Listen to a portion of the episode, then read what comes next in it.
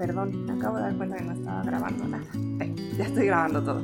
Eh, la vez pasada ya habíamos platicado toda la parte sobre la división público-privado y la mayor parte de la cuestión sobre el cuerpo. Entonces lo que voy a tratar de hacer es ahorita retomarlo de manera muy muy breve para seguirnos con lo que Ileana Diegues dice acerca de el cuerpo del performer, ¿no? La cuestión de la horizontalidad y la verticalidad y lo que retoma de justamente de Mijail Bakhtin, que es la idea de cronotopo. Y seguirnos con los temas que faltan, que de hecho son los más breves. O sea, la parte de público, privado y cuerpo es, es la más extensa, ¿no? Si, si revisamos el texto. Entonces, para retomar, este primer capítulo del libro de Ileana parte de una pregunta fundamental que es cómo seguir habitando un mundo que se ha vuelto extraño. Y se ha vuelto extraño porque hay una pérdida y esa pérdida ha sido violenta. Entonces acuérdense que esta pregunta la toma ella de Vinadas, ¿no? a quien nosotros ya revisamos aquí.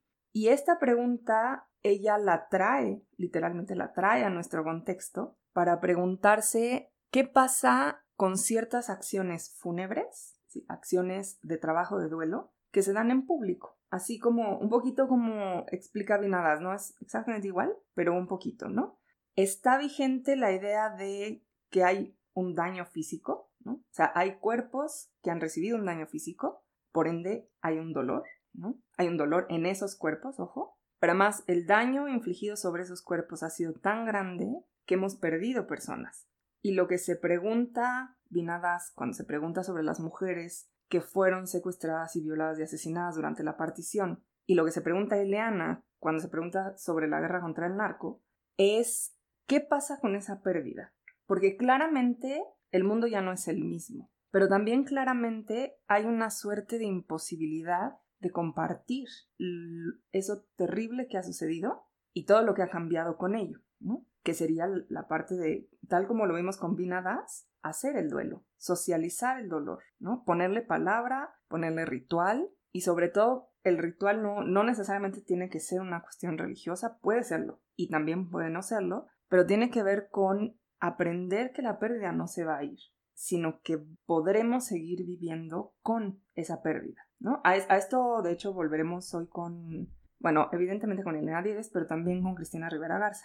Entonces, el ejemplo que ella pone, si ustedes se acuerdan, es el Movimiento por la Paz con Justicia y Dignidad. Yo les dije, pueden ir a la página del movimiento y ahí hay un montón de registros sobre todas las acciones que han hecho durante todos estos años. Entonces pueden tener un montón de, información ahí. Y por cierto, la otra vez no les dije, pero el, el Movimiento por la Paz con Justicia y Dignidad tiene una, ¿cómo decirlo? Tiene un equipo encargado de las acciones, ¿no? Es decir, tiene un equipo que tiene que idear estas acciones, planearlas, organizarlas, ¿no? Entonces, una suerte de equipo de gente de, evidentemente de familiares, de personas asesinadas o desaparecidas, desde el 2006 hasta la fecha, pero también de gente que proviene de las áreas de literatura, de arte, de antropología, ¿no? Y que trabaja con ellos para diseñar estas acciones, ¿no? Porque también tiene que ver, o sea, una acción como las que está describiendo Ileana, no es una acción que a mí se me ocurre que podría ser muy valiosa, es una acción que también sea valiosa para esos familiares, ¿no? Y, ahí hay una sutileza importante, ¿no? No es nada más que yo diga, aquí yo vengo a salvar a estas personas dolientes, ¿no? Sino que son consultadas directamente con, los familiares, ¿no? Y son planeadas directamente con los familiares. Entonces, ¿a qué se refiere Ileana con una acción fúnebre? A estas acciones que ha llevado a cabo el Movimiento por la Paz, Justicia y Dignidad. Nunca, me, nunca sé decir bien las, las siglas porque se me cruzan las letras. Entonces, eh, MJDP, es el MJDP. Eh, lo que hacía estas acciones, ya les puse un ejemplo la vez pasada, ¿no? Que son acciones alegóricas que a su vez siempre llevan consigo un testimonio. Entonces, a partir de esas acciones, lo que plantea Ileana, en primer lugar, es un cuestionamiento de lo público y lo privado. Y lo que yo hice fue contarles un poquito, que ustedes aquí no leyeron eso, pero nos referimos ahí para definirlo, lo que dice Hannah Arendt acerca de lo público y lo privado. Y ya les había contado yo cómo para ella hay una división que es clásica ¿no? O sea, clásica en el sentido que viene de la filosofía clásica, de la filosofía antigua, griega, grecolatina de hecho, que es que lo privado se refiere al sostenimiento de la vida, ¿no? Es lo que ocurre en los hogares, tiene que ver con la reproducción literal de la especie pero también tiene que ver con la reproducción diaria de la vida, o sea, que tengas un techo, que, haya comida, ¿no? Y, eso que haya comida es todo el proceso, ¿eh? O sea, producir la comida, este, llevar la comida, preparar la comida, servir la comida, que te comas la comida, ¿no? Todo ese proceso, que tengas un techo, que tengas un lugar donde puedas reponerte, ¿no? del exterior, ¿no? De la vida diaria, em, donde haya cuidados, ¿no? Donde se cuide a los enfermos, a los niños, a los ancianos y donde se realizan un montón de labores que permiten que haya una dimensión que es la pública. Y en esa filosofía clásica, la dimensión pública, acuérdense, esto es muy importante, es la dimensión donde todas, todos, todos podemos ser vistos y escuchados, ¿no? Esta parte ya habíamos hablado de ella, pero me parece valioso recalcarlo, aunque en la filosofía clásica está puesto evidentemente, ¿no? Como los ciudadanos griegos. Y los ciudadanos griegos eran aquellos que habían logrado escapar del mundo de lo privado, ¿no? O sea, así deshacerse, o sea, como diciendo fuchi, guacala, el mundo de lo privado, ¿no? Eso no lo quiero. Yo soy esta, este personaje público que es visto, que es escuchado, que tiene en sus manos, junto con los demás ciudadanos, el destino de la polis. Cuando Hannah Arendt la retoma, aunque la división a mí me parece muy cuestionable, sí retoma algo de la vida pública que es muy interesante. No solo el somos vistos y somos escuchados, que es algo que tendemos a no pensar de la vida pública. Pensamos que la vida pública es como lo institucional, ¿no? No, es ser vistos y ser escuchados. Pero en segundo lugar, retoma algo muy interesante que es que el espacio físico en cuanto tal no es lo que marca la división. Es decir, tú puedes tener una, una reunión, considerada una reunión pública, en un lugar secreto. Entonces, ¿qué lo haría público? La dimensión de que se toman las decisiones viendo y escuchando a todo el mundo. Y yo el ejemplo que siempre les he puesto, que les puse aquí y a los que ya tomaron clase conmigo se los puse el año pasado, ¿no? Es el de esta peli francesa que se llama De hombres y de dioses, donde están en el monasterio, están en Argelia, llegan las milicias extremistas y hay una serie de discusiones con la gente del pueblo y entre los monjes del monasterio de si se van, se quedan o qué hacen, ¿no? Y hay un momento en la película donde el abad del monasterio los reúne a, después de decidir por todo el mundo porque, no sé, era el abad, y de recibir algunas, este, algunos reclamos y algunos comentarios del pueblo, dice, ah, no, pues los reúno a todos los sacerdotes, entonces se reúnen en torno a una mesa, prende una velita, todo es muy ritual, y uno por uno van diciendo por qué se quieren ir o por qué se quieren quedar. Y las razones son muy distintas, y las decisiones son muy distintas. Y entonces todos se miran, todos escuchan, y al final lo que él dice es, bueno, pues entonces tenemos que meditar qué vamos a hacer, porque la decisión que vamos a tomar es una decisión conjunta. Y es muy interesante porque lo que está diciendo es, todos nos tenemos que escuchar, todos nos tenemos que oír, pero la decisión nos va a afectar a todos. Entonces, ¿qué vamos a hacer? Y ese es un ejemplo, es, a ver, es un monasterio, es un cuarto de un monasterio. Y además hay una jerarquía, pero en el momento en que tienen esta reunión, esa jerarquía se rompe, ¿no? No hay tal jerarquía cumple con todos los requerimientos de lo que Hannah Arendt llama lo público. Entonces es muy interesante, ¿no? Por eso yo les digo, cuidado con pensar que lo privado es de la puerta de mi casa para adentro y lo público es de la puerta de mi casa para afuera, porque no funciona así, ¿no? Entonces, lo que Ileana Diegues plantea es la decisión de comenzar una guerra con el supuesto fin de eliminar una violencia, ¿no? O sea, había ciertas violencias que hemos eh, englobado bajo el nombre, nombre, perdón, el narco, ¿no? Entonces, ¿qué hacemos? Comenzamos una guerra contra esas violencias, un poquito raro, ¿no? Acuérdense lo que dice este Elaine Scarry, ¿no? Y luego Hannah Arendt de, finalmente, la guerra es siempre una competencia por ver quién es capaz de hacer más daño, ¿no? Esa es la guerra. Y segundo, la violencia confunde el medio con el fin. Entonces, el fin parece ser acabar con la violencia, pero curiosamente el medio es la violencia. Entonces, ¿cómo vamos a llegar a ese fin? ¿Quién sabe? ¿no? En dos sentidos, fin de el objetivo, la meta, pero el fin de cuándo se va a terminar esto, ¿no? Entonces, Ileana Diegues retoma las ideas de lo público y lo privado y lo que dice es, si la guerra es un asunto público, porque la declara el Estado, ¿qué pasa con el dolor de estas personas? ¿Qué pasa con el dolor de las madres, de los padres, de los familiares en general, de los amigos, ¿Por qué tiene que ser privado? ¿Por qué se tienen que ir a su casa y hacer sus procesos de duelo y pues ya que no, ya que no nos perturben esos procesos de duelo, que vuelvan ¿no? a lo social. Y lo que dice es lo que puso sobre la mesa las acciones que, que estaba llevando a cabo todo el movimiento en torno a Javier Sicilia fue la posibilidad de compartir ese dolor.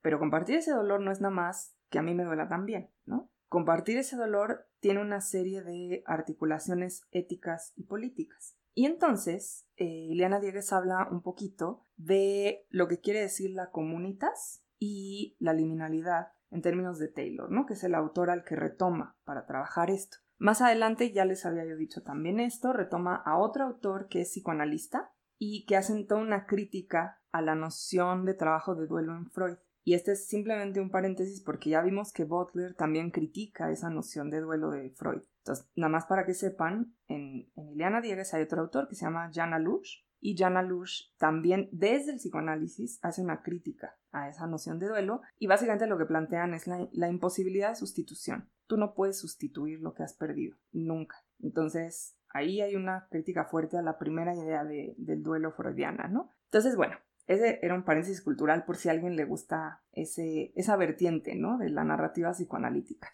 Entonces, lo que Ileana Diegues hace es retomar la idea de comunitas y acuérdense que lo que dice es, no nos referimos a una comunidad en el sentido institucional y jerárquico en el que normalmente, y no, o sea, no, es reprobable, reprobable, sino normalmente así se forma una comunidad. O sea, tú, tú naces en una comunidad, ¿no? Y esa comunidad, para bien y para mal, tiene ciertas estructuras y ciertas jerarquías. Y así se forma, ¿no? La comunitas es distinta. ¿Por qué es distinta? Primero porque es efímera, cosa muy importante. Y segundo, porque rompe esas estructuras.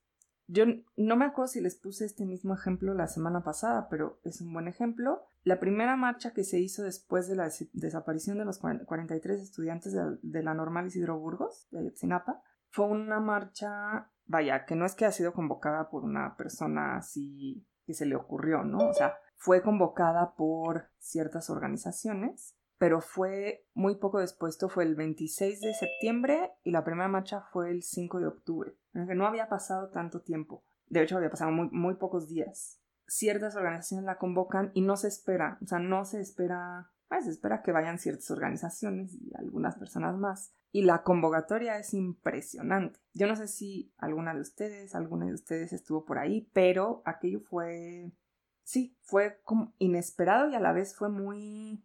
Hmm, iba a decir la palabra conmovedor, pero creo que no es la palabra. Es algo que te desbordaba, ¿no? O sea, no, no esperabas que hubiera esa convocatoria. De pronto veías a tanta gente que compartía cierta ira, que por cierto, esto es también algo que dice Butler, ¿se acuerdan? La ira tiene un sentido. O sea, también puede ser ira y violencia, ¿por qué no? ¿No? Pero la ira encaminada al duelo tiene otro sentido, ¿no? Y la ira encaminada al duelo forma comunidad. En este sentido de comunitas. Entonces, ¿qué pasa? Que se forma esta comunidad efímera donde de pronto hay un quiebre de las jerarquías, ¿no? No es, qué sé yo, este, los papás y los hijos, los maestros y los alumnos, este, el burócrata y el ciudadano, ¿no? Sino son las personas que estaban ahí, ¿no? Convocadas, sí por este acontecimiento, pero también por todo lo que había detrás, ¿no? Si ustedes van, y esto estoy segura que todas, todos, todos saben dónde está y qué es, si ustedes van al antimonumento, que está enfrente de la torre de la lotería, del caballito, ustedes ven el 43 más, ¿no? Y ese más es muy importante, porque el, monumento lo que está diciendo es, los 43 estudiantes valen en su individualidad todos y cada uno y por eso se hacen pases de lista y se hacen los conteos, pero el más nos está diciendo que son la punta del iceberg de otras 250 mil personas o más que han muerto en la guerra contra el narco y de otras 80 mil personas o más que están desaparecidas. Entonces ahí hay un, un peso simbólico y es un antimonumento porque el propósito de ponerlo es que lo podamos quitar un día, ¿no? Entonces, fíjense cómo ahí en, en, la marcha, en el antimonumento, hay una forma de comunitas, ¿no? Es algo efímero, es algo antiestructura y es algo que pone en lenguaje, tanto en palabras como en gestos, porque los gestos también son lenguaje, ese dolor que no tiene por qué resolverse en lo privado cuando la situación en la que ha ocurrido es una situación pública, ¿no? Y por otro lado está la liminalidad, que es algo muy relacionado con lo que Butler llama vulnerabilidad, y que es el hecho de que en, en las experiencias de comunitas, por decirlo de una manera poética, no literal, no sabes dónde terminas tú y dónde comienza el otro, ¿no? Hay una cierta afección, ¿no? O sea, te afecta lo que le pasa a los demás, te dejas afectar por lo que le pasa a los demás. Entonces hay lo que Ileana, siguiendo a Taylor, llama la contaminación, ¿no? ¿no? No puedes decir hasta aquí soy yo y de aquí para allá eres tú. Y eso es también parte, o sea, fíjense cómo aquí hay un ejercicio que Ileana está retomando a Taylor. Ha leído a Butler, por supuesto, y ahí la cita. Pero está retomando a Taylor y sin embargo está planteando la misma posibilidad de que quizá lo que nos hace entender quiénes somos es cómo nos tocamos con los demás, ¿no? En todo el sentido de, o sea, cómo nos tocamos literalmente, ¿no? Pero también metafóricamente, ¿no? O sea, nos tocamos del tacto que tiene el cuerpo, pero también metafóricamente de qué te deja alguien, ¿no? Incluso en la lejanía puede ser, ¿no? Eso es, por ejemplo, lo que pasa con la poesía, ¿no? La poesía te puede dejar, esa persona te puede haber dejado algo que, que te cambia para siempre, como dice Butler, la pérdida te cambia de una vez y para siempre y sin embargo nunca la conociste, ni mucho menos la tocaste físicamente, ¿no? Entonces, comunitas y liminalidad es lo que Ileana Diegues se encuentra en las acciones fúnebres. Y acuérdense que acción tiene que ver con ser visto, ser escuchado, y fúnebre tiene que ver con que el duelo sea visto y sea escuchado. Y esto no tiene que ver con, por ejemplo, desplegar el sufrimiento de ciertas personas, no tiene que ver con eso, tiene que ver con que entendamos que con esas pérdidas la vida para todos ha cambiado. La vida de esas personas, de los familiares, ha cambiado brutal y radicalmente. Y hay una pérdida concreta e incluso no solo hay procesos de duelo, sino imposibilidad de procesos de duelo. Porque ¿qué pasa con las desapariciones? Que las desapariciones son vigentes en cada minuto del día, porque tú sigues sin saber dónde están, si están vivos, si están muertos, si tienen hambre, si tienen frío. No sabemos. Entonces se mantiene vigente y hay una imposibilidad de llevar a cabo un trabajo de duelo. Y también hay dolor, claramente. Y también están los trabajos de duelo de las personas que han perdido la vida. Y está la cuestión, por supuesto, de por qué esas vidas no se lloran, ¿no? Que es lo que se pregunta Butler. ¿Qué nos hace pensar que esas vidas no merecían ser vividas y por lo tanto no merecían ser lloradas? Entonces, la acción fúnebre lo que posibilita, como dice Vinadas, es que en lugar de articular el dolor como una, eh, como una frase indicativa. Es decir, la pared es blanca, ¿no? O sea, tú ves, estás indicando un hecho que es que la pared es blanca. Entonces, en lugar de indicar aquí duele, ¿no? En medio de esta duda entera para quien no le duele y esta certeza absoluta para quien sí le duele, lo que está pidiendo es una confirmación y que es donde cita, donde Vinadas cita a Wittgenstein e Ileana Diegues cita a Vinadas, ¿no? Que es cuando dices me duele aquí, pero tocas el cuerpo de la otra persona, ¿no? Entonces, hasta ahí nos habíamos quedado. ¿Hasta ahí todo bien? ¿Sí? ¿Seguros, seguras, seguras? Perfecto. Ok. Entonces, vamos a retomar ahora. Eh, quiero que vean el, el pedacito que, que nos quedó pendiente de Nostalgia de la Luz. Son más o menos ocho minutitos. Se los voy a poner y me voy a regresar después al cuadrito para hablar de la cuestión del cuerpo, lo horizontal, lo vertical, el cronotopo y pasarnos a la cuestión de la evocación, ¿no? Y ya con eso, o sea, ya pasados a la, a la cuestión de, de, la evocación, empezamos a cruzar con Cristina Rivera Garza la cuestión de la, la alegoría, ¿no? Y retomaremos, perdón, o sea, perdón que haga esto, pero es que quiero que, que vayan teniendo ahí como muy presente cómo se cruza todo.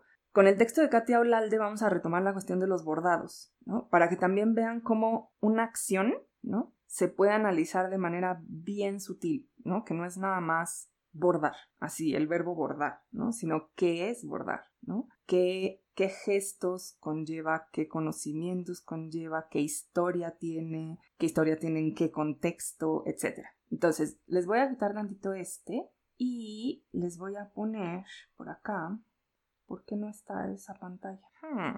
A ver, denme un segundo, no entiendo por qué no me da la posibilidad de compartirles esta pantalla. Ahí está. A ver, compartir. Ahí está. Ok.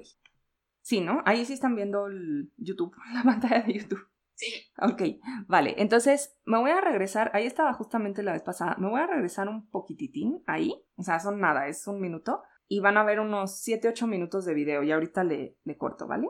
Déjenme, espérenme, déjenme ponerle que les mande el audio directo para que no lo oigan por la... Aquí está. Ok, ahí va. ¿Oyen bien? Sí, ¿verdad? A ver, denme un segundo porque está muy raro esto. Hmm, a lo mejor es el volumen del propio. No, está ahí. Qué extraño. Y todo está lo más alto que se puede. ¿Por qué? Hmm. A ver, vamos a hacer una, una técnica primitiva que es volverla a cargar. No. Hmm. A ver, denme un segundo porque no quiero que, que lo oigan todo mal. Déjenme ver si está. la configuración de audio de. Pero fíjate que ya puse. A ver, ya está compartido el sonido de la computadora. Y déjame irme al audio. Venga, vamos al audio. Aquí está. Perdone. Qué extraño, extraño. A ver, déjenme ver qué pasa. Por la otra vez se veía perfectamente. Ahí está. Ok. Espérenme porque ahora nos dejó un poquito. Ahí estamos. Ya eso ya hay una cierta, un cierto atraso, digamos. El pasado yo creo que es la gran herramienta de los astrónomos. Nosotros somos manipuladores del pasado. Estamos acostumbrados a vivir atrasados. esa, es la, idea. Es como un arqueólogo que también está trabajando siempre sobre el pasado. Exactamente, sí. Es un pasado más cercano, pero es lo mismo, efectivamente. Tratando de imaginar. Claro, exacto. Y eh, con un historiador pasa lo mismo. Claro, y con un geólogo también, que ve las distintas capas y empieza, a medida que va más abajo, sabe que son cosas más viejas generalmente. Aquí es lo mismo. O sea que el presente es una línea muy delgada. Es una línea que, claro, que yo creo que uno sopla un poquito y se destruye.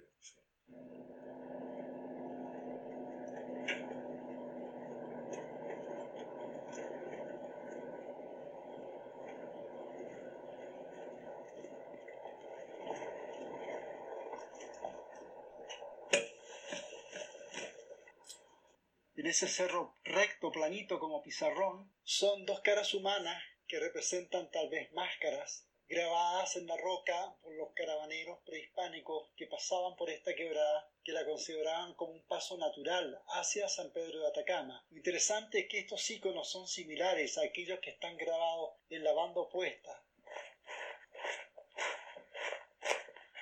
Ahora, este es el camino prehistórico, ¿no es cierto?, que va apegado al arte rupestre. El camino moderno se sobreimpuso a este camino.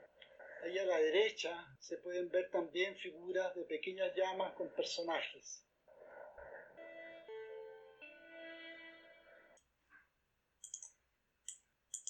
Los astrónomos, a través de la astronomía, han creado un telescopio gigante para acercar dos cosas aparentemente irreconciliables. Los orígenes de todo y el pasado de todo lo que hoy somos. Son, son como dos situaciones, eh, porque eh, ellos están recibiendo hoy el pasado, pero a su vez están recibiendo el pasado más pasado de todos, que es el origen de todo el sistema. Ellos manejan un pasado, nosotros manejamos otro pasado. Ellos están en el presente recogiendo ese pasado y tienen que reconstituirlo, porque tienen leves señales ellos son tan arqueólogos como nosotros.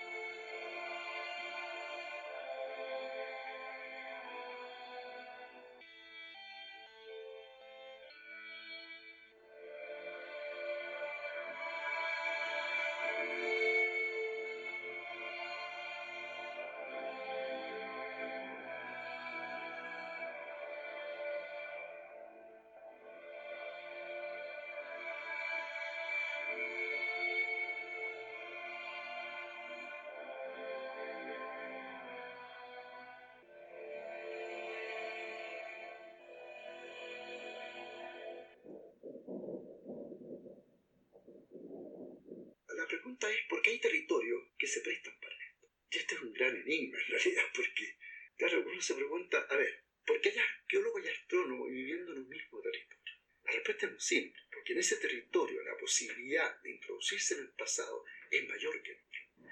Entonces, la, la transparencia es para los arqueólogos astrónomos lo que es para nosotros el clima seco, que nos permite controlar la mayor cantidad de evidencias del pasado.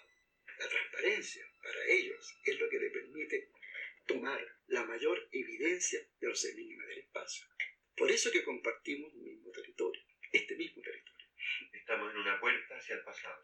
Yo diría que sí, yo diría que es una puerta que sabemos cómo entrar, pero cómo vamos a salir de esto, es decir, con cuántos conocimientos que van a transformar la vida, esto para mí sigue siendo un tema.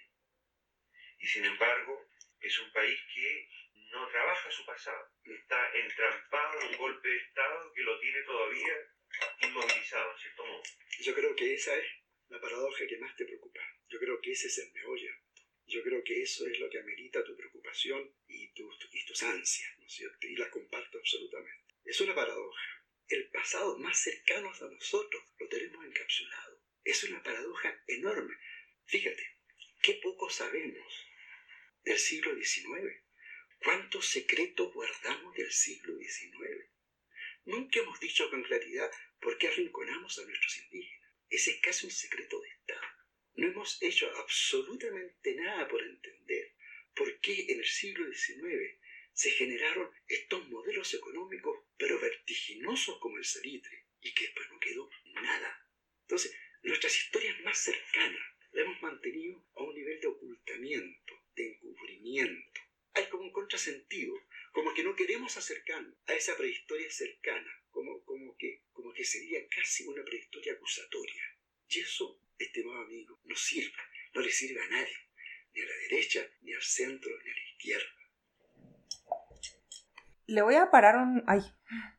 Le voy a parar un momentito ahí, pero ahorita que lo estaba viendo se me ocurrió que quiero que vean otro pedacito. Ahorita lo, lo busco. Si lo encuentro rápido, les pongo ese pedacito porque valdría la pena mucho para completar esto, esto que vieron. Ok, pero primero vámonos a lo que ya vieron, ¿no? No, no voy a quitar ahorita la imagen porque quisiera buscar el otro pedacito y regresarme un poquito a, a lo que acaban de ver.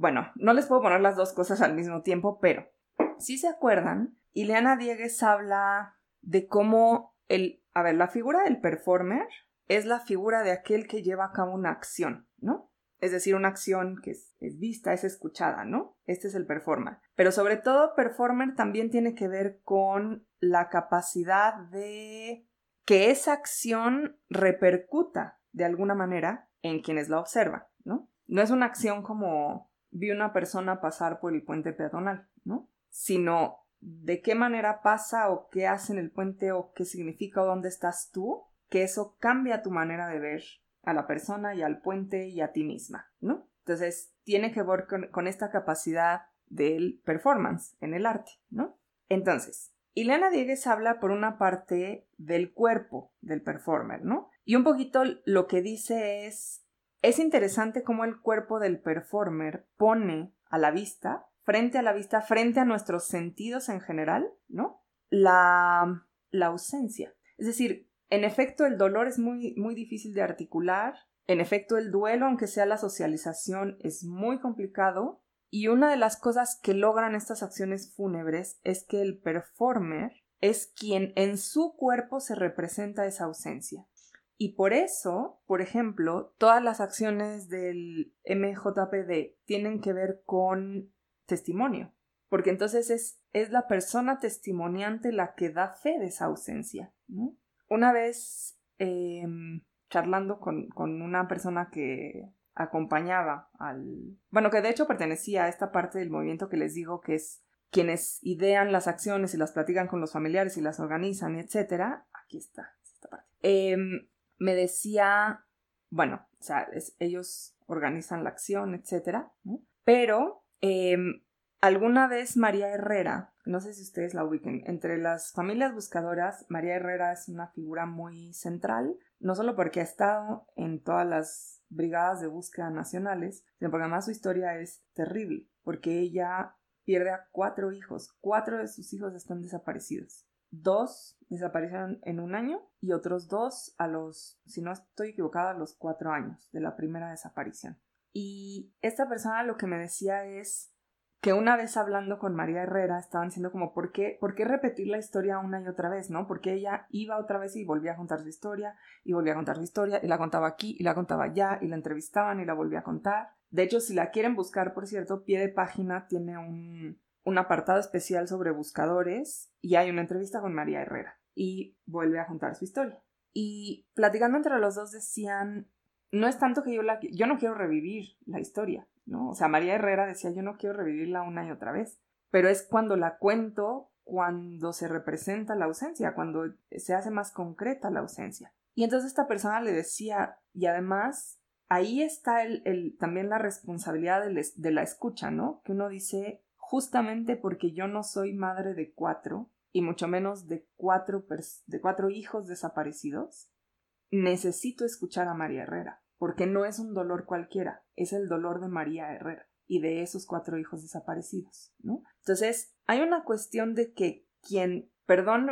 odio este verbo, perdón, pero lo voy a utilizar ahorita porque para mantener la sintonía con el texto de Liliana, quien performa, ¿no? Quien lleva a cabo la acción, quien pone, pone en acto, me gusta más esa expresión, quien pone en acto, ese cuerpo es el que representa esa ausencia. Hay otra acción que han replicado aquí en México que viene de Argentina y de las, las protestas contra las desapariciones forzadas durante la dictadura argentina.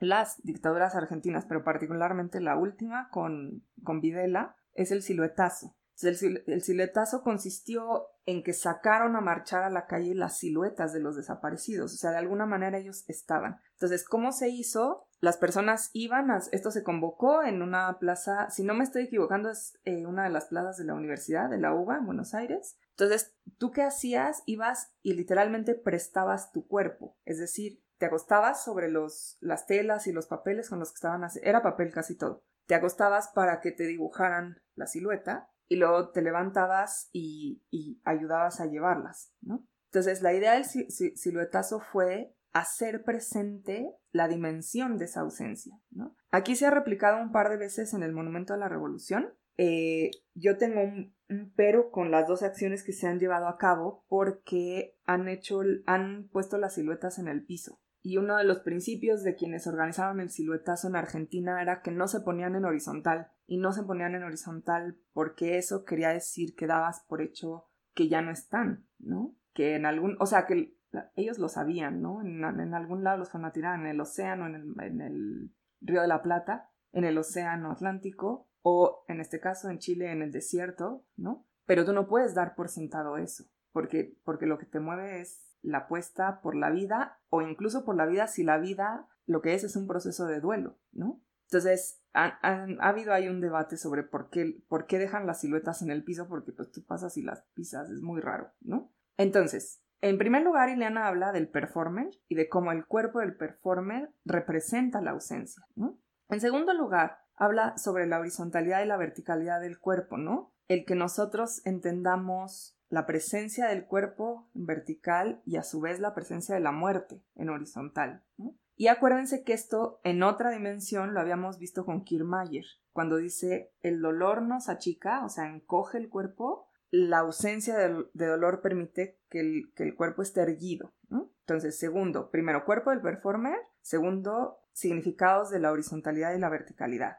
Y en tercer lugar, Ileana Diegues retoma una noción de la crítica literaria de Mikhail Bakhtin, que bueno, la retoma así como pensando que todos sabemos qué es, ¿no? Sin explicarla mucho, pero por eso la retomamos acá con más calma, que es la noción de cronotopo en Mikhail Bakhtin. Y básicamente no me voy a meter en las honduras de la teoría eh, bakhtiniana y la polifonía y la ética y el yo para mí y el yo para otro, que es muy bonita, pero no es de esta clase. Pero básicamente el cronotopo lo que dice es que toda acción está situada, ¿no? Y por cierto, él está hablando de narrativa, en primer lugar, ¿no? Entonces, toda acción está situada, tiene un espacio y un tiempo y tiene sentido en ese espacio y ese tiempo. Y lo que de alguna manera propone, todavía no propone porque es el primer capítulo del libro, pero de alguna manera lo que esto va preparando en el libro de Eliana Diegues es la posibilidad de que estas acciones transformen la manera de pensar el reclamo de justicia, ¿no? No pensar que la justicia es esta cosa formal donde se dicta una, bueno, también es eso, pero no nada más eso, donde se dicta una sentencia, se encuentra un culpable, no pensar que exigir justicia se queda en esa formalidad legal, sino que tiene que ver con la vida de las personas y con pensar que son vidas que merecen ser lloradas y que el socializar ese dolor puede ser la vía para, como dice, perdón por la radicalidad, pero como dice Cristina Rivera Garza, para sobrevivir a la masacre, ¿no? Entonces, con eso en mente, quiero que piensen un poquito, ¿no? Lo que está haciendo, ya les había contado de Patricio Guzmán, y ya les había dicho que es un director chileno que filmó todo el ascenso de la, se me acaba de ir el nombre, no lo puedo creer, de la Unidad Popular en Chile, que es el, el conglomerado de partidos que lleva Salvador Allende al poder. Y después, puesto que siguió todo ese proceso, le tocó filmar el golpe de Estado. Y ya les había contado que en el golpe de Estado lo detuvieron, que lo metieron en uno de los estadios de Santiago, que llegó Chris Marker desde Francia a salvar las películas, que después su familia logró que lo sacaran, se exilió en Francia, etc. ¿no? Ahora, ojo, aquí, en esto sí quiero que se fijen muy bien. Si ustedes van y miran unas partecitas, no importa, la partecita que quieran de la batalla de Chile, que es ese documental que les conté, ustedes van a ver un... Eh, que es valiosísimo, ¿eh? no estoy diciendo otra cosa, pero la construcción que ustedes van a ver son es metraje original de los acontecimientos, es decir, una cámara que filmó lo que pasaba, hizo entrevistas, ¿no? Y fue juntando esas partes para formar una narrativa. Nada, este, o sea, no estoy diciendo que eso esté mal, es un documental fabuloso, particularmente la cuarta parte, que es donde él pone a las generaciones siguientes a ver su documental de los 70 y a filmar las reacciones de las nuevas generaciones, que es muy impactante. Y también de los sobrevivientes, de, de los, de los campos en que fueron internados y de la dictadura, ¿no? Entonces, eso nada mal, pero es el, el armado del documental al que estamos acostumbradas, ¿no? O sea, tomas material, lo vas presentando y generas una narrativa. Es en general como es el documental. Y generalmente si tienes lo que llaman cabezas parlantes, que es pues así como me veo yo aquí, ¿no? O sea, este cuadrito donde alguien habla, ¿no? Y bueno, contesta preguntas. Entonces, lo que resulta muy interesante es la evolución que tiene esa narrativa en Patricio Guzmán. Hay muchos documentales en medio que no voy a mencionar ni voy a detenerme aquí porque no nos da tiempo, pero cuando llega Nostalgia de la Luz, que es parte de lo último que ha hecho, que es una trilogía de la que por ahora solo tenemos dos películas, que es Nostalgia de la Luz, que es esta, y El Botón de Nácar, que fue la segunda, él hace una cosa completamente distinta, completamente distinta. Entonces, déjenme ver, 58, ok. Si se fijan, desde donde empezamos la otra vez, bueno, tenemos en primer lugar las, estas imágenes del cosmos, ¿no? Muy impactantes, que por cierto, son imágenes de la NASA. O sea, él pidió los permisos a la NASA para poder utilizar imágenes muy definidas. Entonces tenemos estas imágenes que si se fijan por textura, ¿no? Él va intercalando con las imágenes del desierto, o sea, de la piedra, del desierto, de las pinturas del desierto, y al final de lo que vieron con, el, con un cuerpo, ¿no? Que es un cuerpo de un momificado, que es un miembro de todos los grupos indígenas que habitaban esta, no que habitaban porque Atacama, en Atacama no hay nada, sino que cruzaban por esta región, ¿no? Entre muy probablemente el imperio inca y las costas del Océano Pacífico. Entonces, primero, ¿no? Hay una superposición que en efecto es vertical, si se fijan, ¿no? Es los astros con la Tierra, con el cuerpo. Entonces, aunque el cuerpo es un cuerpo momificado y claramente, y lo pueden ver después, ahí pasa como todo el, el repositorio, entonces, porque no crean que es un cuerpo, hay muchos cuerpos que han encontrado y que estudian los arqueólogos, pues son cuerpos horizontales, ¿no? Y sin embargo, toda la superposición de imágenes es vertical, ¿no? Es qué tiene que ver el cielo con la tierra, pero también es qué tiene que ver, como dice el arqueólogo, ¿no? ¿Qué tiene que ver el origen de todo, de todo, con el origen de Chile y cómo en ese origen de todo y en ese origen de Chile, lo que está ausente es la memoria más próxima, principalmente porque es una memoria muy violenta. Entonces, lo que hace Patricio Guzmán, si se fijan, es, es, este documental es un documental sobre los detenidos desaparecidos. Pero si ustedes toman estos 10, 12 minutos que vimos aquí, no hay, ¿no? Si se fijan en... Y por cierto, creo que es la primera de todo el documental. Acá, cuando ya está hablando el arqueólogo, ¿no? Ya pasamos las imágenes del cosmos, de la Tierra, de las pinturas, del cosmos desde Atacama, de los, de los telescopios, ¿no? Y cuando está hablando él, esta. Esta... Ay, perdón, que no me va a dejar ponerla exactamente. Hay un niño llorando por ahí. Bueno, no me va a dejar, pero... Preocupación y, tus ansias, ¿no es cierto? Y la comparto absolutamente. Es una paradoja. Ay, esa es la, primera imagen, ni siquiera de metraje, porque es una imagen del siglo XIX, no es que lo hayan filmado, ¿no? Sino una fotografía, que es la primera que tenemos en todo el documental, que es una imagen que propiamente llamaríamos documental, ¿no? O sea, es un documento de ese pasado. Y lo que está diciendo es, es que el, gran problema es que el documento está, pero nuestra comprensión de ese pasado no está, ¿no? O sea, tener el documento no es tener el pasado. Entonces, ¿qué es tener el pasado? Y entonces lo que hace es esta narrativa donde la acción de ir al desierto, de presentar los telescopios, de entrevistar al astrónomo, de reflexionar sobre por qué el tiempo siempre, por qué siempre estamos atrasados en el tiempo, vivimos en realidad en el pasado y no en el presente, ¿no? De reflexionar con el arqueólogo, es decir, cómo esas, esas figuras que están ahí no son directamente relevantes porque eran personas exactamente igual que nosotros, ¿no? Piensen ustedes, por ejemplo, que el cuerpo humano es exactamente el mismo desde hace miles y miles y miles y miles de años, aun cuando la tecnología sea completamente distinta, el cuerpo sigue siendo el mismo, ¿no? Entonces nos compete en cuanto que esos cuerpos eran el mismo cuerpo, ¿no? Incluso hay una parte que no se las voy a poner porque si no, pues ya nos dedicamos a ver la película entera, ¿no? Hay una parte muy bonita donde van a uno de los eh, telescopios y está este astrónomo, este Gaspar Galás, que es al que entrevista, y está un astrónomo gringo que también trabaja ahí, y están estudiando estas, no sé si alguna vez la han visto, son unas como grafiquitas de los elementos que se detectan por una serie de...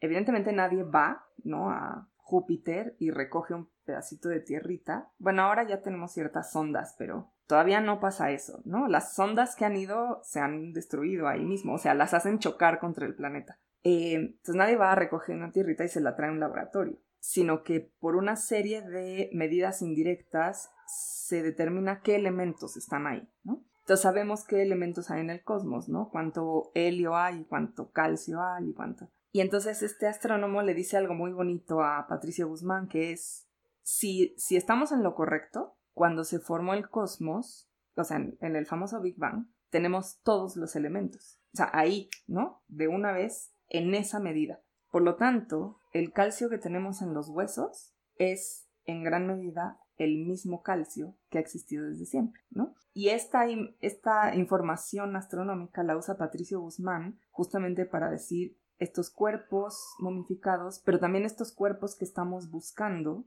es un cuerpo humano, como todo otro cuerpo humano, ¿no? Entonces, fíjense cómo en contexto, o sea, en Chile, en ese desierto, en ese año, con respecto a unos que la verdad, o sea, comparado con lo que está haciendo el astrónomo, es una nimiedad de años, ¿no? Del siglo XIX para acá, tiene sentido la acción de ir a Atacama, como una acción, como lo que está diciendo Ileana Díez, que es una acción fúnebre, ¿no? Un hacernos mirar la ausencia. ¿Dónde están las personas que probablemente fueron a enterrar una fosa común en el desierto de Atacama y probablemente, porque esta es la, teoría a la que llegan con ayuda de los equipos forenses, probablemente los fueron a sacar de esa fosa común para tirarlos al océano, ¿no? O sea que es una doble, una triple desaparición. La desaparición porque te sacaron de, de tu casa, de la calle donde estuvieran y nadie te volvió a ver la desaparición porque te enterraron en una fosa común en Atacama y la desaparición porque te sacaron y te tiraron al mar, ¿no? Entonces, ¿cómo representas esa ausencia? Y lo que hace Patricio Guzmán es justamente una narrativa donde tienes unos cuerpos, una horizontalidad, una verticalidad y un cronotopo, ¿no? Quiero que vean, la verdad es que esto no lo tenía planeado, pero ahorita que estaba escuchando, dije, creo que conviene que vean también a uno de los familiares. En este mismo desierto, sobre todo las las familiares de los detenidos desaparecidos buscan, llevan años y años y años, Dios mío, este pobre niño está sufriendo muchísimo, este, llevan años y años y años buscando a sus familiares. Entonces quiero nada más por que ustedes sepan que escuchen a una de ellas un poquito, ¿no? Y volvemos a Ileana Díez. Entonces los voy a poner por acá. Ah, vamos a ver. corresponde. ¿Y tú vas a continuar la búsqueda? Mientras pueda, si hay que seguirla, yo la voy a seguir. Eh, a pesar, tengo muchas dudas, tengo muchas preguntas mías y que no me las puedo responder. Porque ellos dicen que los sacaron, lo echaron a unos sacos, se los llevaron y los tiraron al mar. La duda mía es, ¿los tiraron al mar? Es algo que no me lo puedo responder. Eh, ¿Y si los tiraron aquí entre los cerros nomás? O sea, es que a esta altura de mi vida tengo 70 años. Eh, me cuesta creer las cosas. O sea, es que ellos me enseñaron a creer. O sea, me cuesta mucho, a veces yo creo que paso de tonta por hacer preguntas, preguntas, preguntas y que al final nadie me puede dar la respuesta que yo quiero. Entonces, si a mí me dijeran, mira, los tiraron en la punta del cerro, yo no sé cómo, pero voy a llegar a la punta del cerro. No tengo las fuerzas de hace 20 años atrás, no tengo la salud de hace 20 años atrás. Entonces, va a ser un poco difícil, pero la esperanza da mucha fuerza. La esperanza, mira, han sido tantas veces que hemos ido con la Vicky a la Pampa, tantas, tantas, que hemos ido con tanta esperanza y no hemos venido con la cabeza metida en la tierra. Pero la hemos sacado, nos hemos sacudido y hemos partido nuevamente al otro día con las mismas o con más esperanza, con más ganas, con más deseo de encontrarlo. Tal vez muchos dirán, ¿para qué queremos huesos? Yo los quiero, yo los quiero y muchas de las mujeres lo quieren. Cuando a mí me dijeron que había una mandíbula de Mario, yo no la quiero. Se lo dije a la doctora, que era la Patricia Hernández. Pati, le dije, yo lo quiero entero. Se, se lo llevaron entero, yo no quiero un pedazo. Y no de él solamente, sino que de todos, de todos. Yo me, y si yo los encontrara hoy día, me dijeran mañana te mueres, me voy feliz, feliz. Pero no me quiero morir. No me quiero morir sin encontrarlo.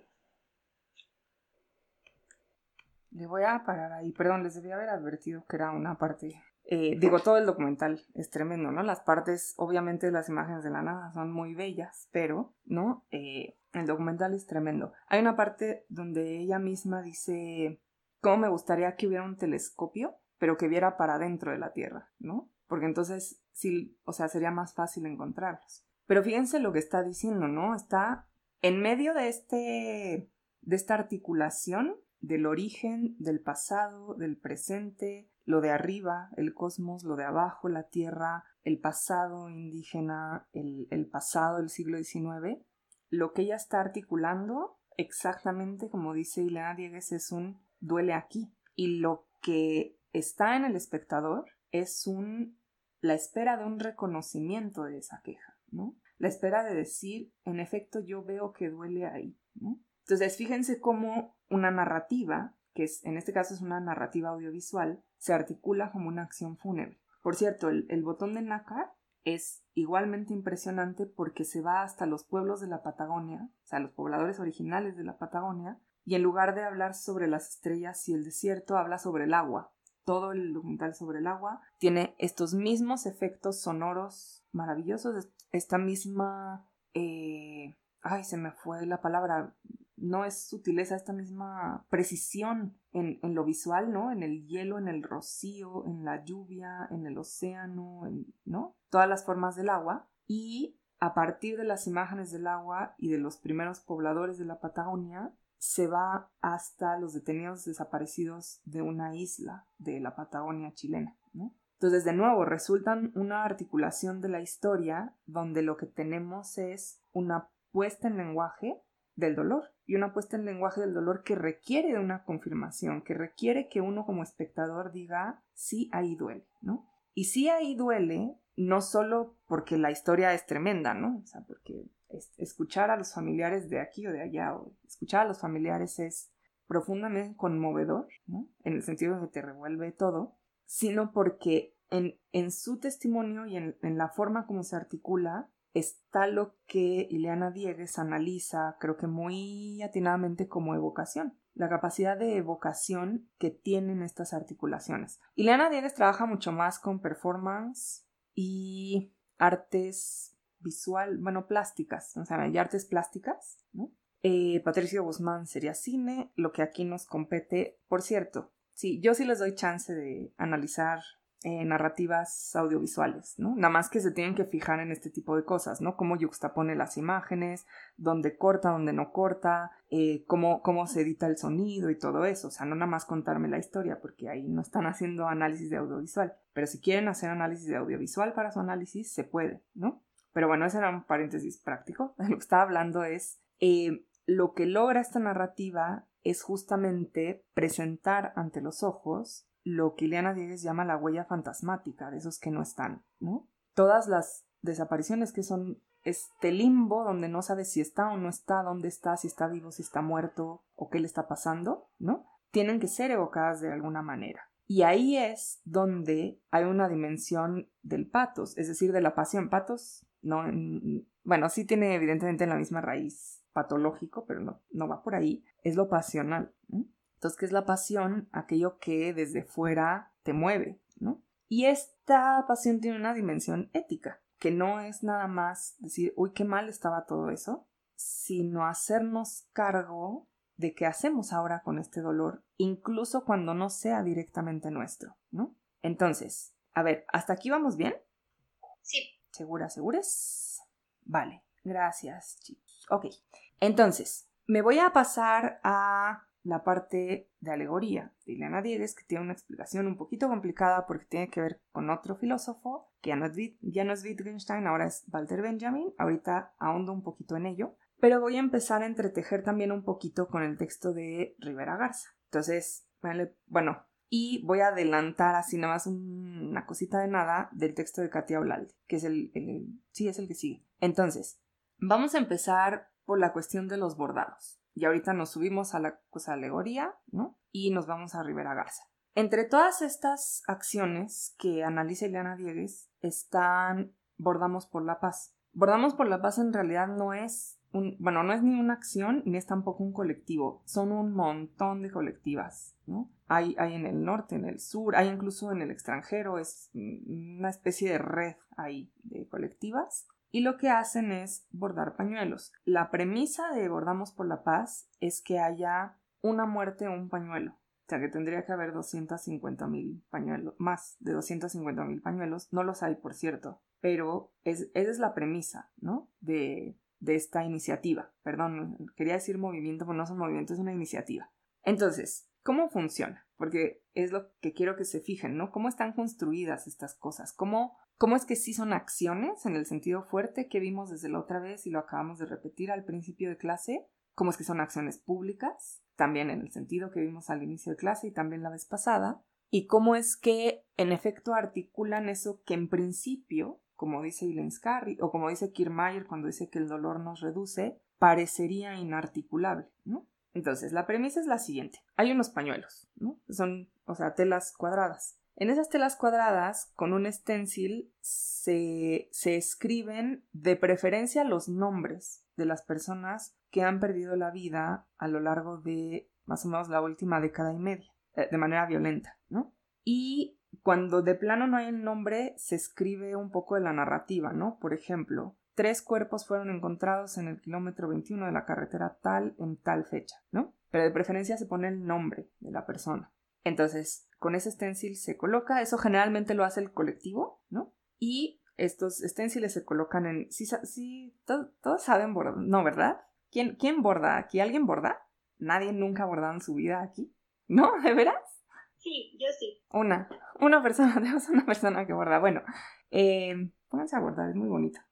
Es muy lindo, ¿eh? es una actividad muy interesante. Entonces, bueno, fíjense, está bien para que vean todo lo que tiene. Estos pañuelos se colocan en un aro. Eso seguro lo han visto, aunque no lo hayan hecho. Son, son unos aros, eh, generalmente son de madera, donde tú tensas la tela, o sea, colocas el aro más pequeño por debajo, luego le metes un aro más grande a presión por encima y entonces la tela queda tensa en medio, ¿no? y esa, la tensión de la tela te permite un control sobre la aguja y el hilo. Por cierto, para todos los que no han bordado, es, es difícil, ¿eh? Porque el, el hilo se, se te... Bueno, hay dos cosas. Se te enreda, ¿no? Ya sea por encima o por debajo, pero se te puede enredar si no lo haces como debes de hacerlo. Y segundo, se te va. La expresión se te va el hilo.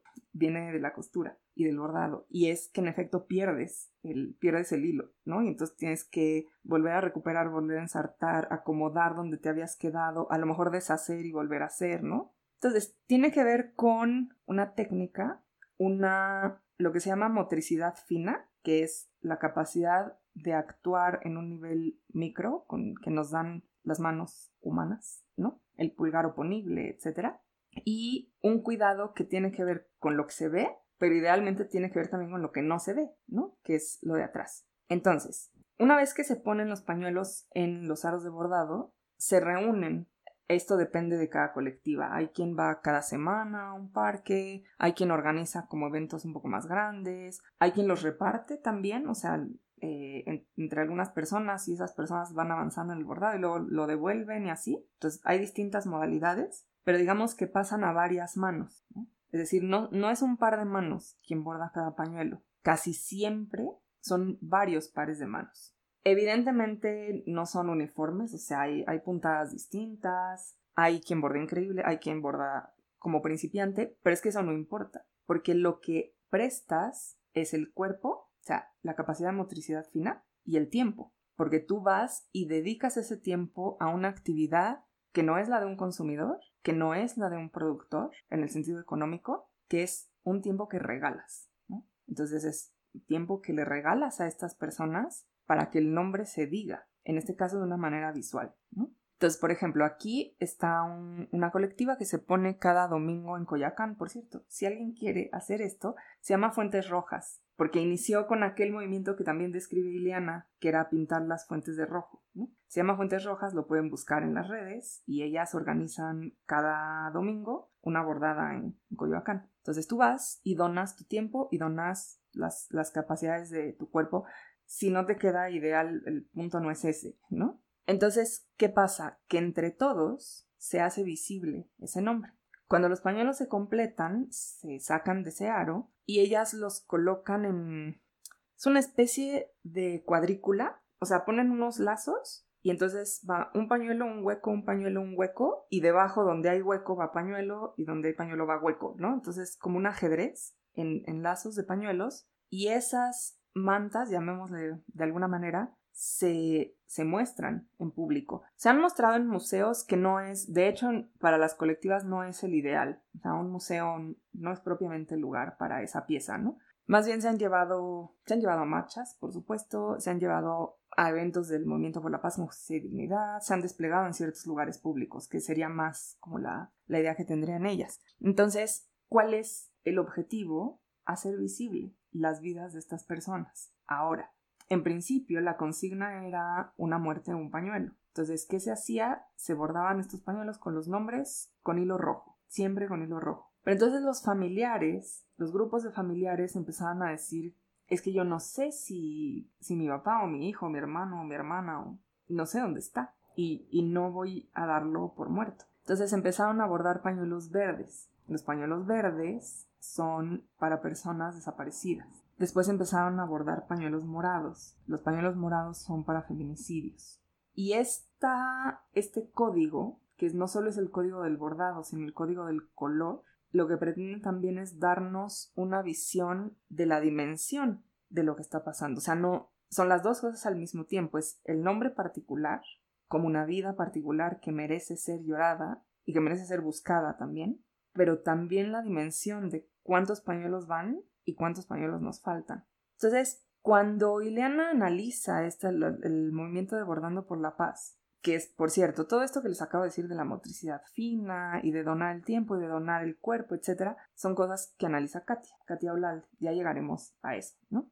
Entonces, cuando Ileana las analiza, lo que dice es lo que abren estas acciones es la posibilidad de una alegoría. Y retoma este término de un filósofo alemán que es Walter Benjamin. Entonces, Walter Benjamin tiene un texto que se llama El origen del drama barroco alemán, que no los voy a poner a leer aquí, pero es un texto densísimo, pero a la vez es uno de los clásicos sobre el tema de la melancolía. Cuando yo al principio del curso les hablé sobre ese lenguaje histórico antiguo que tiene que ver con el dolor, con el duelo, etcétera, y les ponía ejemplo la melancolía, les puse como ejemplo este texto de Saturno y la melancolía de Saxo, Lipanovsky y Klivansky, que es una joya. Bueno, otra de las joyas para este tema es ese texto de Walter Benjamin. Y en ese texto Benjamin tiene una parte dedicada a la melancolía. Y dentro de esa parte, no, no es cierto, no dentro, después de esa parte dedicada a la melancolía, viene una parte dedicada a la alegoría. Entonces, se los voy a esquematizar muy, muy así sucintamente porque el texto es bien complicado, pero no, o sea, no los quiero meter en esa complicación, lo que quiero es que entiendan a Ileana, ¿no? Lo que dice Benjamin es lo siguiente. Nuestra tradición ha estado mucho más enfocada en el símbolo, y el símbolo nos permite la idea de una unidad completa. Entonces, a ver, vamos a regresarnos un pasito. Si ustedes tratan de recordar la definición de signo lingüístico, que espero la han tenido que ver en algún momento en la carrera, ¿no? Se acordarán que el signo lingüístico es significante y significado. Y tú tienes el significante, que es la imagen, en principio acústica, pero bueno, también en nuestras épocas podemos hablar de imagen visual. Y el significado es el concepto que va junto con esa imagen acústica o visual. Entonces, siempre aparecen juntos, o sea, no son lo mismo, pero siempre aparecen juntos su relación es necesaria en el sentido de que nunca aparece uno sin el otro, pero a su vez es aleatoria, porque no, o sea, no hay nada en la imagen acústica o visual que sea esencialmente en el universo el concepto al que está referida, sino que este es un mecanismo social, ¿no? O sea, si todos decimos verde con una cierta referencia, verde se vuelve un concepto. Y el sonido verde, ¿no? Convoca ese concepto. Entonces, en el pensamiento filosófico, el símbolo es esta idea que es en, gran parte mística, ¿eh? de que en efecto hay ciertos signos que sí tienen una relación esencial entre imagen y concepto. Yo el ejemplo que siempre les pongo es el de Guillermo Tell. Si ustedes van y se leen la historia de Guillermo Tell, la historia empieza cuando están en la plaza del pueblo y hay dos guardias del gobernador que tienen sus, sus lanzas y sobre las lanzas está el sombrero del gobernador. Entonces los pobladores cuando pasan enfrente de las lanzas tienen que reverenciar el sombrero. ¿Por qué tienen que reverenciar el sombrero? Porque el sombrero funciona como signo. ¿Qué quiere decir eso? Que el sombrero es el gobernador, que no hay una diferencia, que no hay una distancia de representación. Por cierto, todas y todos tenemos pensamiento mágico y el pensamiento mágico funciona por signos. Entonces, tú piensas que si... ay, no sé que si se te cae la taza que te regaló fulanito de tal, es una especie de traición a fulanito de tal, ¿no? Porque te la regaló fulanito de tal. Entonces, pensamos que hay una asociación esencial entre el objeto y otra cosa, ¿no? Entonces, un poquito eso es el símbolo, es decir, la imagen acústica es, o visual es inmediatamente la cosa. Esto, por cierto, sigue siendo, o sea, si ustedes ven retratos de los líderes del mundo en las oficinas gubernamentales y en los aeropuertos, etcétera, es, es pensamiento mágico, ¿no? Para que vean que tampoco estamos muy, muy allá. Todos tenemos, por cierto, no tiene nada de malo tener pensamiento mágico. Entonces, em, lo que dice Walter Benjamin, y ojo aquí sí, es el problema en la relación del símbolo con la historia, es que nos lleva a pensar que la historia es una unidad y que nosotros podemos contar una historia que tiene un punto A de inicio, un punto, lo que quieran, B o Z de final, y que todo tiene un arco que lleva directamente de A a Z, y que eso tiene un sentido. Y estas son las historias del tipo, por ejemplo, el progreso, ¿no? Progreso tecnológico. Entonces, comenzamos tallando un huesito para hacer una punta de flecha y terminamos eh, con satélites en el espacio. Este es, por cierto, vean el inicio de Odisea del Espacio de Stanley Kubrick, los, no sé, como 10 primeros minutos, es una alegoría del progreso, porque están unos changuitos, ¿no? Y uno de los changuitos descubre, hace el descubrimiento más terrible, que es que un hueso que está ahí tirado le sirve como herramienta, pero ojo, le sirve como herramienta para matar a otro. Entonces, no les voy a contar toda la historia, pero el caso es que a base de golpes con el hueso este mata a, un changuito como de un grupo, de otro grupo, que no es el de él. Y entonces cuando descubre esto y todos se quedan como maravillados y al mismo tiempo aterrados con este descubrimiento, lanza el, huesito al aire y la imagen es ¿no? O sea, en, en la toma está en el encuadre el huesito dando vueltas, así, y va subiendo, subiendo, subiendo, subiendo, y se difumina a un satélite en el espacio. Es una gran alegoría de la, de la concepción de la historia como progreso tecnológico, que por cierto, los Simpson por supuesto tienen una parodia de esto en un, en un capítulo, ¿no? Bueno, pues lo que dice Benjamin es, hay un problema con esas formas de contar las historias, porque en esas formas de contar las historias se nos olvidan por completo dos cosas, las pérdidas, ¿no? O sea, no hay cabida para lo que se pierde en el camino y tiene un significado para la historia, porque todo lo que perdemos también significa. Y segundo, las acciones. Las acciones en el sentido que dice Arendt, el, el que juntos miremos lo mismo un día, porque parece que pues la historia avanza, no sé, por tres genios y porque sí, pero no por las vidas de las personas. Entonces, de una manera mucho más complicada de lo que yo se los estoy ahorita esquematizando, Benjamin lo que dice es necesitamos otras formas de concebir la historia. Y esas formas no tienen que ser simbólicas, tendrían que ser alegóricas. ¿Por qué alegóricas? Porque la alegoría precisamente lo que hace es presentarte algo que él llama emblema. Esto no me voy a meter ahí, lo está tomando de un vocabulario del barroco y particularmente del barroco español, por cierto. Entonces, lo que hace es presentar emblemas que a lo que te llevan es a dos cosas, a ver qué hay detrás del emblema, ¿no? Y a tratar de entender cómo ese emblema tiene un efecto directo sobre ti en el presente. Entonces, vamos a hacer una, aquí sin, sin meternos mucho en, en una disquisición más profunda, este paso que hace Patricio Guzmán de la superficie del planeta a la mano del cuerpo momificado, ahí hay un emblema, ¿no? Porque tú tienes ese paso de el origen del universo, la imagen del astrónomo, a la historia de un cuerpo que directamente te toca a ti, porque también es una mano como la tuya, ¿no? Entonces, tiene que ver con la relación entre pasado y presente, y tiene que ver con que el presente tiene un montón de fisuras hacia ese pasado. Entonces, cuando Ileana habla de los bordados y de Bordando por la Paz, un poco, ¿se acuerdan que cuenta el antecedente de Perú, ¿no? Donde para identificar a los muertos de una masacre, que era un, acuérdense, era un territorio arrasado por Sendero Luminoso, al que después llega el ejército para proteger al poblado y el ejército es el que masacra a una serie de pobladores y lo que hacen es que las mujeres reconocen la hechura de la ropa, ¿se acuerdan de esto, no? Reconocen la puntada, reconocen los surcidos, ¿no? Entonces, en la tela está la historia. Entonces, la tela es lo que te dice qué pasó, cuál es ese pasado pero lo que también te da un sentido, no importa que sea un sentido de pérdida, ¿no? Sino un sentido a, lo que está pasando en el presente. Entonces, lo que Ileana, aquí no porque es el primer capítulo, pero al, al final va a proponer es que estas acciones lo que nos permiten es cambiar ciertas narrativas, ¿no? Y aquí es donde entramos, aunque claramente no voy a acabar, pero donde entramos a Cristina Rivera Garza. Este texto de Cristina Rivera, más bien este libro de Cristina Rivera Garza es una selección de ensayos, o sea, son ensayos que se publicaron en muchos lugares en fechas distintas, pero tienen como común denominador dos cosas, la preocupación por el dolor en un contexto determinado, que es México a partir de 2006, y la escritura. ¿no? Esos son los, dos, el doble común denominador de todos los ensayos. Y la parte que ustedes leyeron me interesa especialmente porque lo que ella trata de hacer es eh, exponer cuál es la relación entre escribir y lo que está pasando, ¿no? O por qué valdría la pena escribir o por qué valdría la pena leer lo que escribe alguien más, ¿no? Y si se acuerdan, voy a saltar un poquito entre los distintos ensayos, o sea, tomémoslo como que ustedes leyeron una parte completa, voy a saltar un poquito entre los distintos ensayos, ¿no?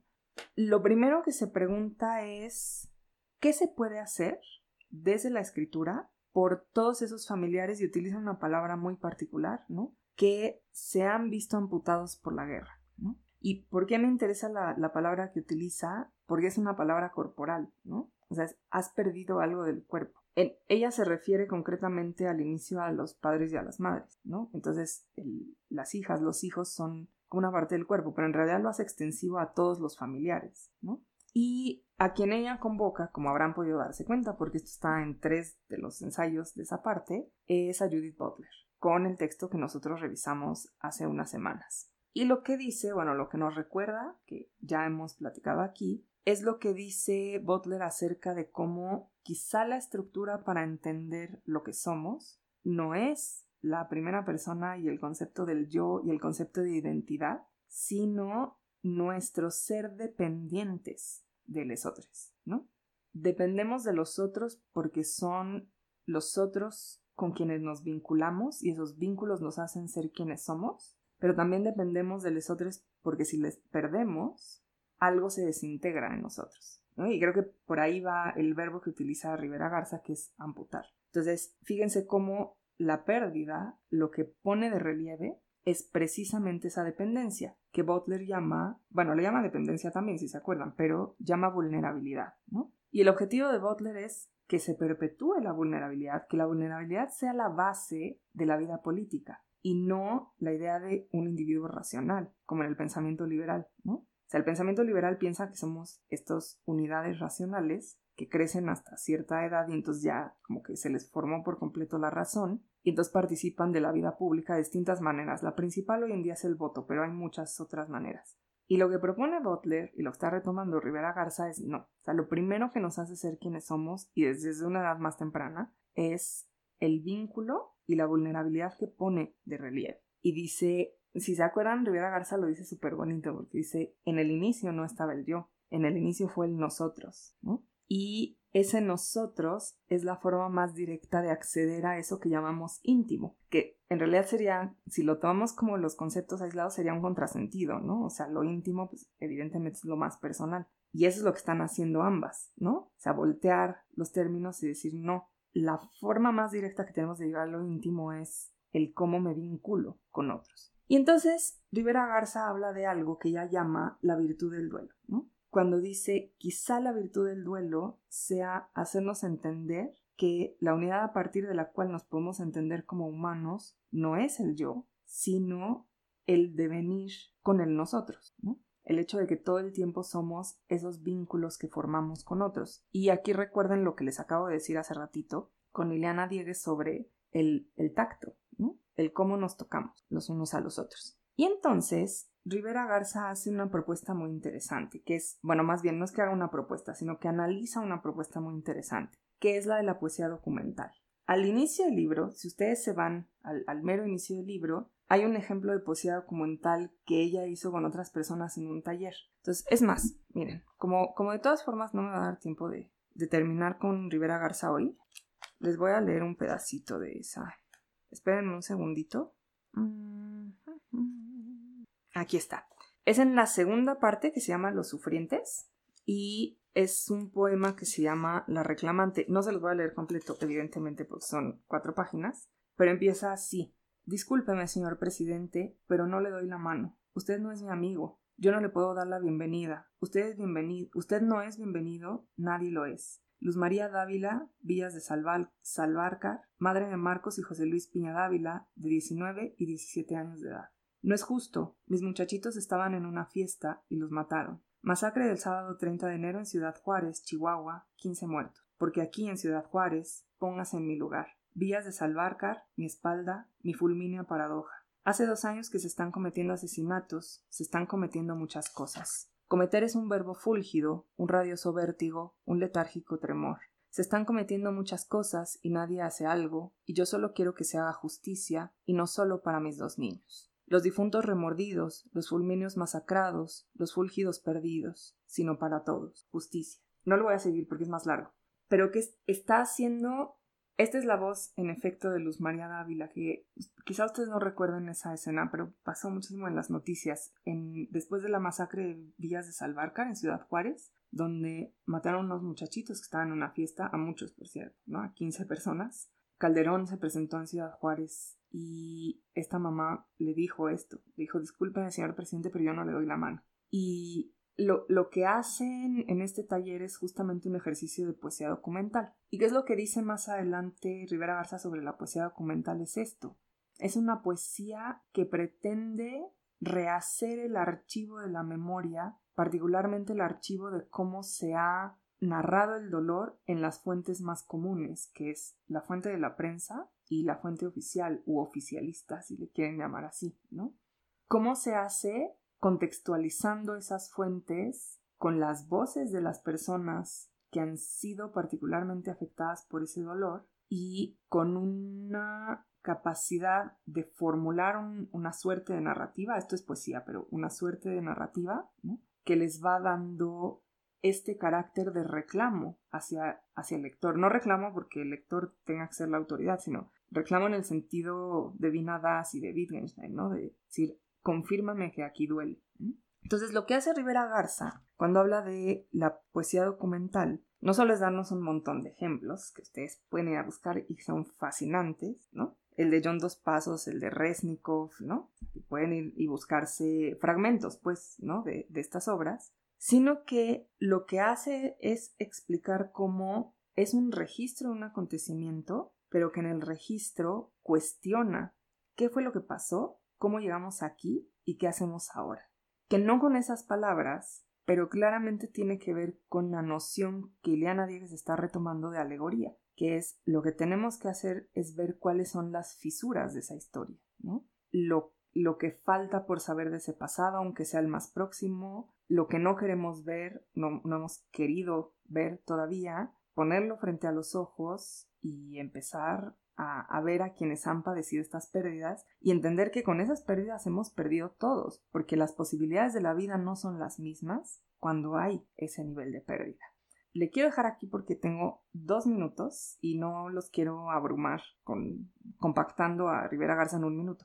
Entonces, ¿hasta aquí vamos bien? Sí. Perfecto. Em, bueno, ya saben que esta clase es un poco abrumadora por los temas. Una vez más, me disculpo, ya saben que todos los textos son así, van a ser así. Em, entonces, la próxima vamos a retomar a Rivera Garza. Quiero leer con ustedes un poema de Antonio Gamoneda para que vean cómo él es un poemón. Bueno, todo, todo Antonio Gamoneda es una maravilla. Pero quiero que vean cómo lo estructura, para que vean cómo es una forma de estructurar el cuerpo y el pasado muy particular, ¿no? Con una tremenda fuerza justo de poner ante nosotros un dolor, hacerlo público y también ver dónde está, ¿no? O sea, que no está nada más en, en las imágenes terribles de, de metraje, ¿no? Filmado. Está en otros lugares más sutiles. Entonces quiero leer con ustedes ese poema, quiero terminar con Rivera Garza, pero por favor empiecen a leer la lectura que sigue, porque vamos a seguir hablando de los bordados y de lo que tiene que ver con poner en público dar el cuerpo, dar el tiempo y compartir de esa manera algo que en principio parecería no poderse compartir y que para, para los poderes violentos es muy conveniente que no se pueda compartir, ¿no? Entonces sería como esa contraescritura. Contra esa imposibilidad, ¿no? Están todas estas propuestas, ¿no? Scarry y, bueno, ya volveremos más adelante a la, cuestión del ritual en Kiermaier y la cuestión de la escritura en Rivera Garza, del bordado, del, del arte y en Sebald vamos a ver como también la cuestión la misma cuestión teórica, ¿no? Va a ser una contraescritura. Entonces, cualquier cosa, obviamente, no fue ahorita, puede ser al inicio de la siguiente. Cualquier duda, pregunta, comentario, síganse con la, con la lectura y nos vemos en una semana, ¿vale? Gracias. A ustedes. Cuídense mucho. Nos vemos prontito. Bye bye. Ah, ah no, es verdad, no está. Bye.